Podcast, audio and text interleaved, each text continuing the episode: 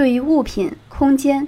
个人的整理，只需要一定时间，肯放下，永远都可以化繁为简，轻松完成。对人际关系的整理，却总是耗费精力的。对大多数 IP 来说，人际并不是最擅长的，所以组建团队时总是会遇到不少的坑儿。最近在春南的工作室开了一期秋叶 IP 训练营北京场线下见面会，川南把自己对团队管理的经验做了简单分享：一、设定门槛越高越好，设较长的观察期，直接规避轻松来轻易走的频繁局面；二、通过自我优势了解，搞清楚到底需要什么样的人才；三、对人员进行价值观分析。对方如果只要收入，那么定明确规则；如果什么都想要，很可能到了后期不择手段。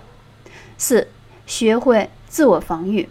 过度的开放信任很可能会让自己受伤。